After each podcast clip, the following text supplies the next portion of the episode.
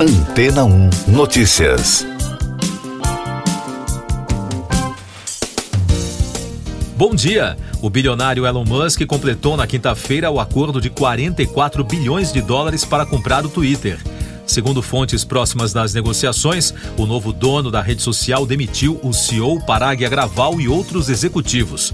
O fechamento do acerto se arrastou por meses. Depois de concordar em comprar a empresa em abril, Musk tentou desistir das negociações. O executivo confirmou a compra na própria rede social e compartilhou a motivação do investimento.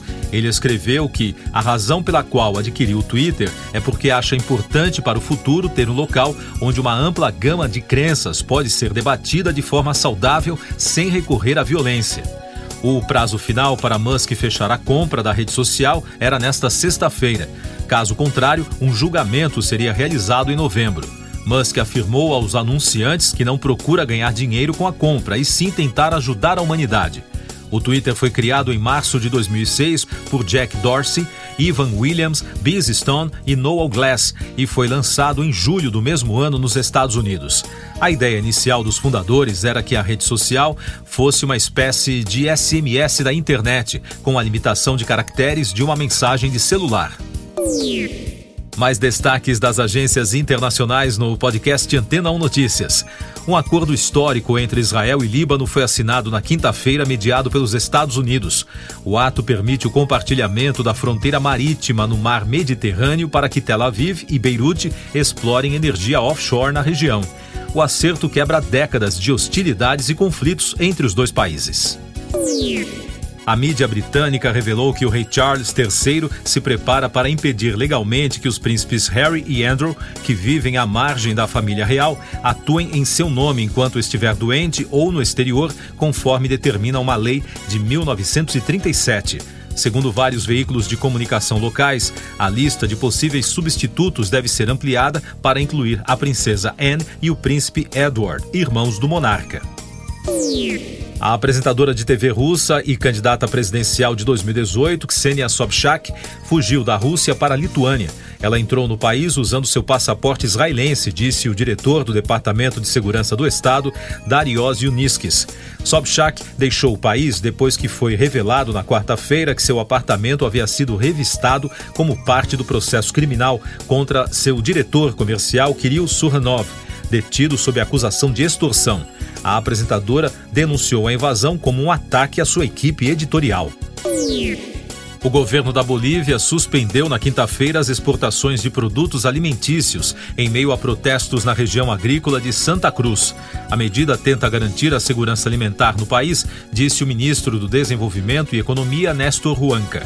O presidente Luiz Arce vem enfrentando protestos em todo o país. O Conselho de Segurança da ONU decidiu, por unanimidade, estender a missão de paz na Colômbia por mais um ano, até o final de outubro de 2023. A missão é responsável pela supervisão do cumprimento dos compromissos políticos, econômicos e sociais do Acordo de Paz em 2016 entre o governo colombiano e as Forças Armadas Revolucionárias para a volta de ex-guerrilheiros à vida civil. Eu sou João Carlos Santana e você está ouvindo o podcast Antena 1 Notícias, agora com os destaques das rádios pelo mundo, começando com a BBC de Londres.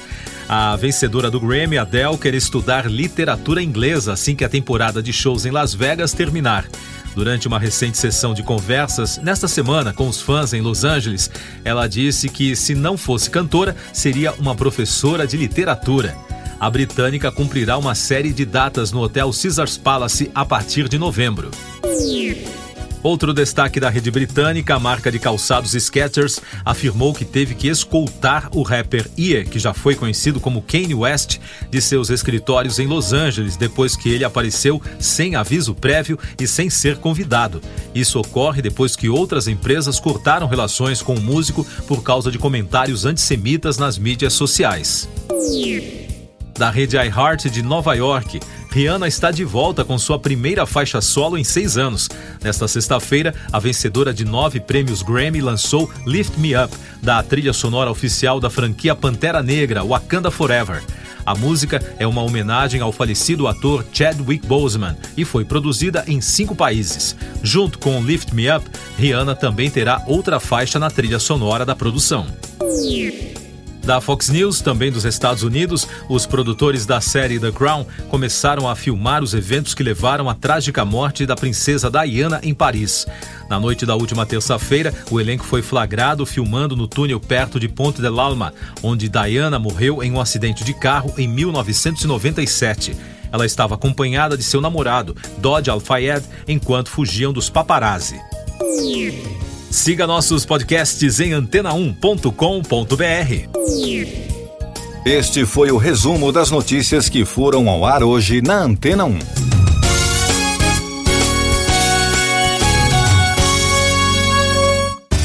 Depois de tanto conteúdo legal, que tal se hidratar com água rocha branca? O consumo regular de água durante o dia traz benefícios para a saúde, como, por exemplo, manter a pele bonita e hidratada. Rocha Branca, da fonte direto para sua casa.